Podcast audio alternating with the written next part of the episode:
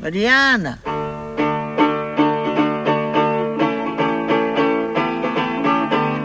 Folhetim da Mariana. Contos, cantos e descantes de mulheres em trânsito. Histórias de vida em 12 capítulos musicados. Esta moda agora é nova, cá no nosso Portugal, que a trouxe uma cigana morena nas cintas do Aventali. Nas cintas do Aventali, na chita do seu vestido. Amanhã eu vou pra guerra morena, deixa-me dormir contigo. Pois, ela deixou o espanhol dormir com ela e a Mariana foi concebida. Mas ele, o espanhol, não foi para a guerra, mas sim trabucar nas minas de wolframio. Tumba, tumba, tumba. Aliás, o meu dedinho que adivinha diz-me que é disso que vamos hoje falar: de minério e de trabalho. Entretanto, e para os estimados ouvintes de mais precária memória, recordo que no capítulo precedente do nosso folhetim se narrou a história do casamento infeliz da mãe da Mariana com um caçador desatento e do romance de traição e ciúme que se lhe seguiu. Para ajudar a contar como foi, a Adélia acordou e cantou. Sim, a Adélia Garcia, a da voz de Rochinol, que dispensa apresentações. Se não sabeis quem é, estimados ouvintes, fazei o favor de consultar a internet. Com o espanhol, alegre cantador e bailador, Felicidade, a mãe da Mariana, reencontrou o gosto pela vida. Todavia, e ao que tudo indica, a felicidade terá sido curta. Mas para que percebais do que estou falando, não há nada como ouvir o relato de quem diz que sabe. Mas então eles já se conheciam desde pequenos, a mãe e o pai da Mariana. Não foi o que eu te disse. Encontravam-se lá na Feira do Gado quase todos os meses. A Felicidade ia buscar esterco de vaca e o ciganito espanhol era servente do ferreiro, do pai. Até que um dia a família do rapaz seguiu num cortejo de carroças para outra freguesia. Talvez de regresso à Espanha, eu cá não sei. E olha, e à Mariana também já não podemos perguntar. Mas o que é certo é que quando, quase por milagre, os dois se voltaram a encontrar, já a Felicidade era casada. Mal casada, mas ainda assim casada. É preciso ter azar. Depois conseguiu ganhar coragem para largar o marido e fugir com o amor da sua vida, mas logo havia de rebentar a guerra. É preciso ter azar. E a Mariana, coitada, nasceu mesmo no meio da aflição da guerra, no meio do medo, quando tudo faltava, era tudo racionado e ninguém sabia o dia da manhã. É preciso ter azar. É impressão minha ou estás um bocadinho repetitiva? Ah, o que é que tu queres? Só te saem cartas do pior que há? Então baralhe-se bem a ver se me sai alguma coisa de jeito. Ouros, manilhas e ases de ouros e assim, ou, ou um rei de paus, para me trazer prosperidades e muitas felicidades. Mas tu não querias saber porque é que andas com essa dor na lombar? Quer lá saber da dor, assim como assim esta pontada já é de estimação. Quer é saber o que me reserva o futuro, mulher, próximo. O futuro próximo. Também não me interessa o que me vai acontecer daqui a 50 anos, que isso eu já sei. Mas olha que estou a ver aqui muitas espadas negras em cima dos ouros, que ainda por cima não valem um caracol. Atenção! Acho que a tua dor é a derivada dos problemas financeiros. É o que dizem as cartas. Oh, olha a novidade que me estás a dar. Ainda bem que não paguei a sessão. Que barrete! A sessão é de borla só porque é para ti. Não julgues que estes talentos que Deus me deu são para desperdiçar. Que isto dá pérolas a porcos, já lá vai o tempo. Talentos uma carocha. Tudo o que sabes sobre cartas foi com a Mariana que aprendeste. E a ler a Sina ela bem tentou ensinar-te, mas tu não tinhas queda para a arte. Só te escolheu a ti, porque eras a afilhada mais velha. Mas faltava-te aquela, aquela queixose, aquela centelha que as ciganas têm por nascimento. E as filhas de cigana também, e as netas de cigana também, mesmo que já sejam cruzadas, como a Mariana. Eu cá sou cruzada, mas é de minhota. E sempre fui uma mulher muito prática, como tu sabes. A minha faísca acende-se com um par de olhos bonitos. Ou com uma travessa de papos de anjo, o que vai dar no mesmo. És um desconsolto. E só me deitas espadas, nem um ourozinho. Que forreta, mulher. Eu não sou forreta, só não tenho a pachorra nenhuma para esoterismos da treta. E até rimou. Olha, aqui está. Vês? As cartas nunca mentem. Vejo o quê? Pois não pesque nada. O oráculo és tu, já te esqueceste. Esta. Esta é que sou eu, a dama de paus aqui ao teu lado. Não tenho dúvidas nenhumas. Uma figura destas só podia ser eu. Uma mulher pragmática, alegre, otimista e bem-sucedida. Sim, é cheia de propriedades, já sabemos. E eu sou quem? A, a senhora de copas? Sim, és a de copas. Muita emoção, mas pouco siso. E o teu futuro? Não sei não. Ora, seja bem aparecida, menina Conceição, que há séculos que não a víamos. Entra, dá cá um beijo. E como qualquer coisa, larga a porta, mulher. Obrigada, meninas. Não posso demorar. O que foi? O gato comeu-lhe a língua? Apanhei uma virose que tirou um pio. Está afónica, Ana. É das diferenças de temperatura. Isto o tempo anda todo trocado. Ah, trouxeste o teu pequenito. Tadinho, está cheio de sono. Ai, gagaguta, que riquinho que ele está. Arru, Ai, que riquinho. Olha, já tem um dentinho a romper. Tão mimoso. E almofadadinho. Olha, é só pregas e covinhas. Ai, que lindinho. Não posso demorar. Deixei a porta do mini mercado encostada. Tens de ir trabalhar? Nesse estado? Vinha deixar-vos o menino. Pode ser, não pode? Ai, o Rodriguinho fica connosco. Epá, a mamar luz esta tarde faça mais jeito. Pode ser, mas não te demores, são, que nós não temos nada que lhe dar de merenda. E já cá temos uma vaca para cuidar. A tia Anita também a deixou aqui à nossa guarda. O que foi isto? A Maria ofendeu a vaca. A vaca tem nome, Ana. Não te aborreças, Amélia, que isto é maneira de falar. E nós, ambas as duas ao mesmo tempo em simultâneo, gostamos muito da tua companhia, não é, Ana? Evidente. Diz tens a Adélia. O homem anda à procura dela. A Adélia. A Adélia está a dormir a cesta que também tem direito. Estivemos a jogar à bisca, como fazíamos quando éramos garotas, mas ela já só aguentou meia dúzia de partidas. E a Adelita ganhou como de costume, não foi? O que é que tu achas? É claro que foi ela que ganhou, ganhou tudo, para pôr-nos às duas com a limpeza do costume. O que vale é que com ela já só jogamos a feijões. Rodriguinho do campo, seu namoradinho, como vaidinho requebradinho. Pumba, adormeceu. Com esta tua ladainha de família é sempre tiro e queda. Põe-no na manjedoura que está aí, Maria. Pronto. Olha, tem mesmo o tamanho de um ursinho. Que coisa mais linda. É, parece tal e qual o menino Jesus no presépio, só com nadinha mais rechoncho. Alta vai a lua e alta, mais que o sol ao meio-dia.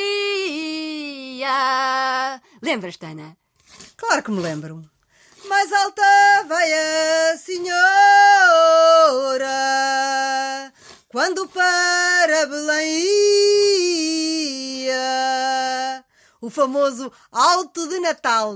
1981 ou 82. Tu fazias Nossa Senhora porque eras a única com os olhos verdes. E como já tinhas maminhas, o vestido de linha sentava-te que nem uma luva. Ias a cavalo no burro do Isquiel, não era? Era. A vergonha que eu passei, com uma barriga feita de trapos e um véu azul celeste. São José ia atrás dela, alcançá-la e não podia. Alcançou em Belém, onde ela estava retida. E tu? E este pastor com um cabritinho ao colo?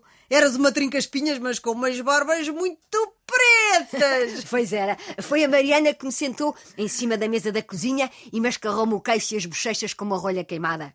Hum. Era tanta a sua pureza que nem uns coeiros tinha. Deitou a mão à cabeça ao véu que ela trazia. Agarrou o tesouradoiro, em três partes o partia. Uma para de manhã, outra para o meio-dia. E a mais pequenina delas, a Jesus Cristo envolvia.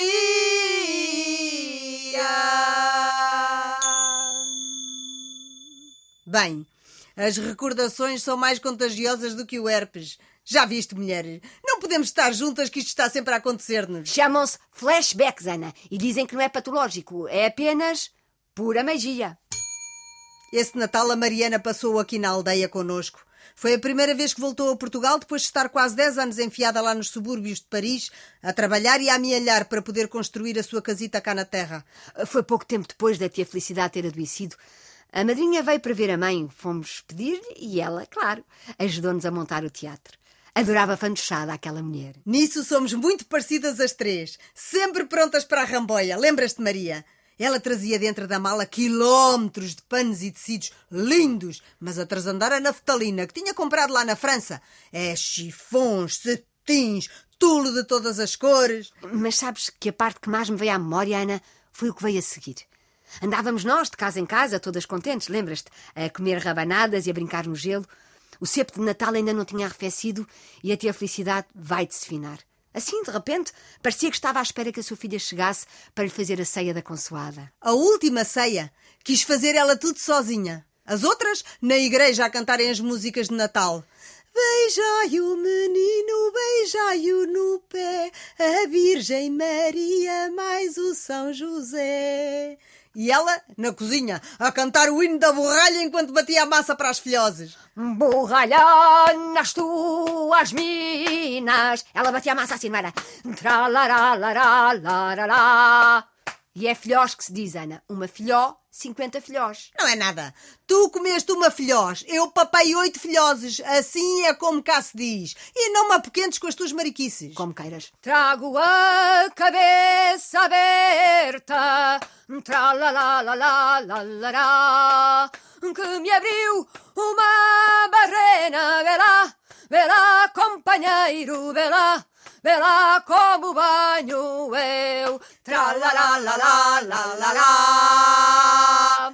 E enquanto as filhoses levedavam, a felicidade cantava. E a Mariana acompanhava. Dez horas naquilo. Trago a camisa rota, tralalalalalalala, e o sangue de um camarada, vê lá, vê lá, companheiro, vê lá, vê lá como venho eu. E enquanto comíamos deliciados aquelas filhós douradinhas, os nossos dentes a fazerem crrr de tanto açúcar, a felicidade contava à filha e à miudagem que lá ia provar as migas doces e os fritos, pela milésima vez, a desgraça que tinha acontecido ao espanhol, ao pai da Mariana lá nas minas, no tempo da guerra. Era cá um contraste. Mas até parecia que sabiam melhor os doces, com aquele travinho amargo das recordações da tia Felicidade. O pai da Mariana nunca quis que a mulher e a filha fossem viver com ele lá na aldeia. A aldeia junto às minas da borralha chamava-se Salto, parece que.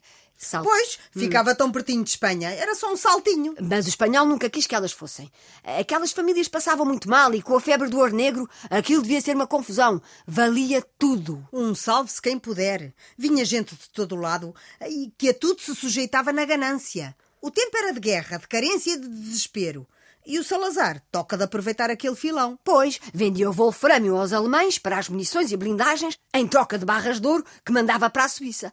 Depois começou a vender o mesmo aos ingleses e aos americanos. Pelo meio ainda aproveitava para exportar atum e sardinhas em lata para alimentar as tropas de uns e de outros. Mas os mineiros esses estavam proibidos de vender o tungstênio. Tum-tum quê? Wolframio. É a mesma coisa. Os apanhistas não podiam, mas vendiam à mesma no mercado negro. Todos roubavam e desviavam e estavam-se nas tintas, se ia para os aliados ou para os nazis. Tanto dava. Queriam era melhorar a sua vida. Levavam as pedras negras escondidas nas cerolas e sei lá onde mais. Aquilo rendia fortunas. Enriqueciam de um dia para o outro e nem sabiam o que fazer ao dinheiro. Até havia quem o fumasse. O quê? Sim, os novos ricos chegavam a usar o papel das notas para enrolar os cigarritos, das 500 escudos. É de doidos, mas é verdade. Os pobres ficavam ricos de repente, mas no fim, quando a guerra acabou, continuavam os ricos pobres. Pobrezinhos outra vez, mas honrados. Bem, isto os que não morreram. Pois, porque o cigano lá ficou. Afinal de contas, negociar à candonga cavalos e artigos de toda a espécie, que era a especialidade dele antes da guerra, Era bem menos perigoso do que ser assalariado numa companhia estrangeira, com contrato e tudo. Lembro-me da tia Felicidade falar do elevador que havia lá na mina, um poço mais fundo que uma torre da igreja. Tenebroso. E os homens iam todos em silêncio enquanto desciam, desciam, a enfiarem-se nas entranhas da terra, lanternas na testa, pareciam formiguinhas minúsculas. Toupeirinhas? Ou isso? Então, Ana, Desculpa, Maria, é que este não me larga a saia, mas já o mandei pastar. fizeste bem. Aquela vida que eles tinham era um inferno. A mulher e a filha ainda bebê aqui na aldeia, e ele, lá nas minas a arrebentar-se todo. Mas era suposto aquilo ser apenas temporário. Só até ele amealhar o suficiente para organizarem a vida. Ele era novo, e se Deus quisesse, o mal da mina não havia de o tomar. A silicose não apanhou, mas uma vez apareceu em casa uns dias mais cedo do que o costume, impecável no seu fato cotim, capacete numa mão, marmita na outra, mas com um trapo todo ensanguentado enrolado à volta da cabeça e a caminhar assim aos tombos. Diz que tinha uma racha na mona com quase um palmo. Foi a felicidade que o tratou, com emplastros. Uma semana depois já tinha voltado ao trabalho e seis meses passados foi engolido por um buraco. Nunca chegaram a encontrar o corpo que tinham recebido uma carta dos seguros, ou lá o que foi, mas a tia Felicidade, quanto a isso, não adiantava pormenores. Ai, que o Rodriguinho está a despertar. Faz qualquer coisa, Ana. Rodriguinho do campo, seu namoradinho. Como Pronto, já está. É este que anda com o papo cheio. A tua ladainha mágica arruma de uma assentada. Mas olha, a Mariana, quando era pequenita, ninguém a calava. Quem não chora não mama. Ah, pois está claro. Ouve lá esta. A madrinha devia ter aí uns dois anitos e já sabia andar, não é? Ia buscar um banquinho, sentava-se junto à mãe, abria-lhe a camisola e pedia tetinha. Mas as tetinhas da tia Felicidade, depois da morte do espanhol, com o desgosto, secaram. E a filha barrava de fome, não sei se de leite, se de mimo, agarrado ao peito da mãe. E não largava. Sabes o que ela fez para desacostumar a menina da mama? Deu-lhe um tabefe. Não. Arrancou uns tufos de pelo de um cobertor de papa que lá tinha e enrolou-os à volta dos mamilos. A Mariana, que sempre foi muito enojada com pelos e cabelos, nunca mais lhes quis tocar. E passou a comer papas da aveia de milho, como aos outros. E sopas de cavalo cansado? Pois, é bem capaz. Sei que fome nunca passou, porque a felicidade não era mulher de ficar sentada. Arregaçou as mangas e lançou-se ao tear dia e noite, pumba, pumba, pumba. E como só tinha aquela filha, com umas covinhas, mais umas favas e a ajuda dos avós, a miúda criou-se e andou sempre calçada. Pudera. Com um avô tamanqueiro. Precisamente, um avô que a adorava e que todos os invernos lhe fazia os tamancos novos. Até ela fazer 15 e os pés lhe terem deixado de crescer. Tinha uns pés tão pequeninos, a madrinha. Pois tinha, uns pés de Cinderela. Era tão delicada, tão sossegada, mas as outras miúdas daqui da aldeia estavam sempre a mancar com ela. Por ela não ter pai e por ter nascido fora do casamento. Que a Felicidade não casou com o espanhol. A Felicidade nunca pediu a benção ao padre. Ajuntou-se e pronto. Mas a coitada, mesmo sem casar, ainda não tinha 30 anos e já estava viúva outra vez. Zorra. O quê? Era o que chamavam a Mariana quando ela era miúda. Pois era.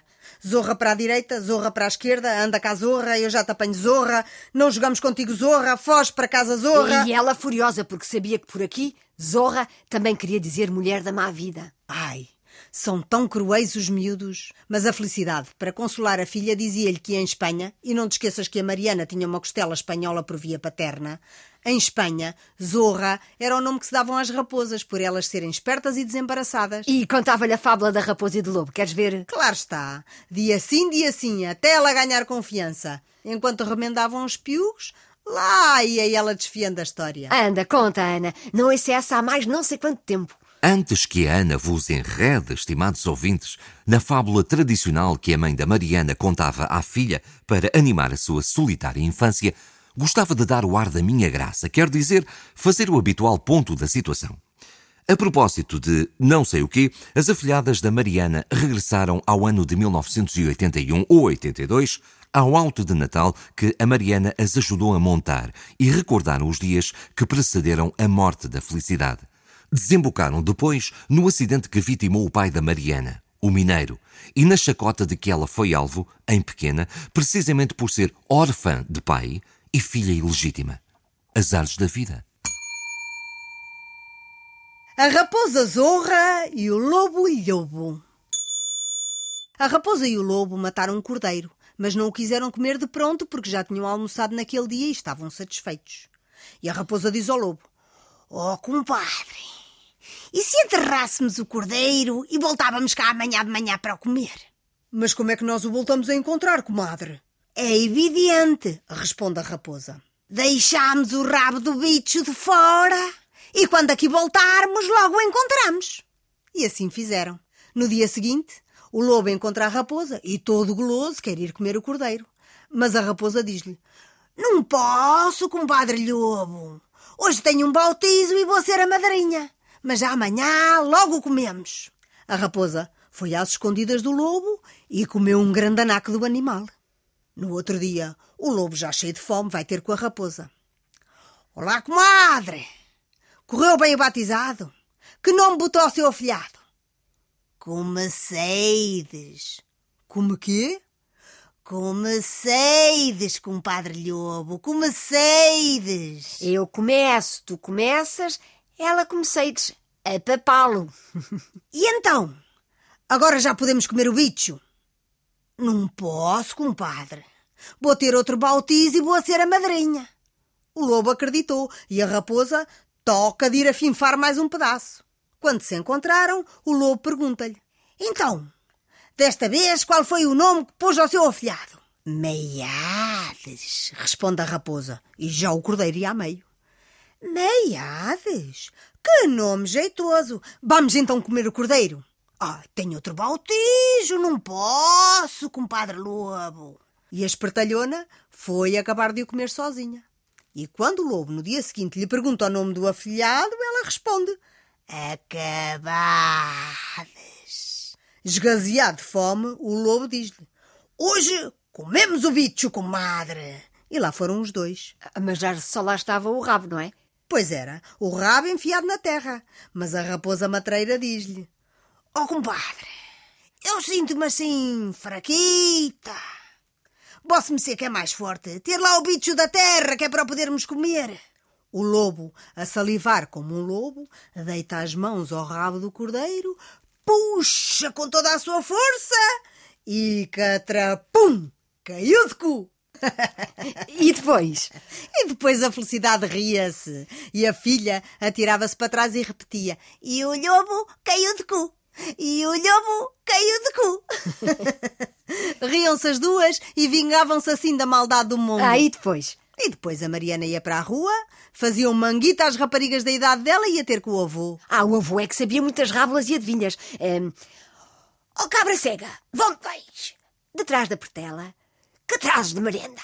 Pão e canela? Dás-me dela? Não, é para mim e para a minha velha. E depois também se ria muito destes disparates. Ele jogava com ela à sardinha, à malha, ao burro sentado. Ao burro sentado era quando ela ainda andava de coeiros, porque assim que aprendeu a contar, ensinou, mas foi a jogar ao dominó, à bisca e à sueca. A Mariana tinha tanto jeito que ele ia buscá-la à escola e levava-a para a taberna para mostrar aos comparsas de jogo as habilidades da neta. E parece que juntos davam grandes abadas aos bêbados cá da aldeia. E olha que não jogavam a feijões, era com dinheirinho vivo. E depois? E depois a Mariana ia para casa e agarrava-se à roca e ao tiar para ajudar a mãe. Sim, mas e depois? Depois acordava de manhã e ia levar as cabras a pastar. Comia uma bucha, ia buscar água à fonte, lavar a roupa ao rio e apanhar a fruta que já tinha bom corpinho. Ah, com aquelas mãos tão pequeninas que ela tinha. Eram pequeninas, mas aprenderam bem cedo a cavar, a ceifar, a mondar, a colher. E a ripar, e a malhar, e a acedar o linho. E depois? E depois morreram as vacas e ficaram os bois. O linho logo ao nascer nasce verde e delgadinho, mais tarde torna a aparecer tão lindo e tão branquinho. Lilaré, lilaré, lilaré, lilaré. O Folhetim da Mariana foi produzido por Maria Moraes para a Antena 1. Apresentado, interpretado e musicado por Ana Lage e Maria Moraes. Narração de Rui Santos. Captação e pós-produção áudio de João Ruas.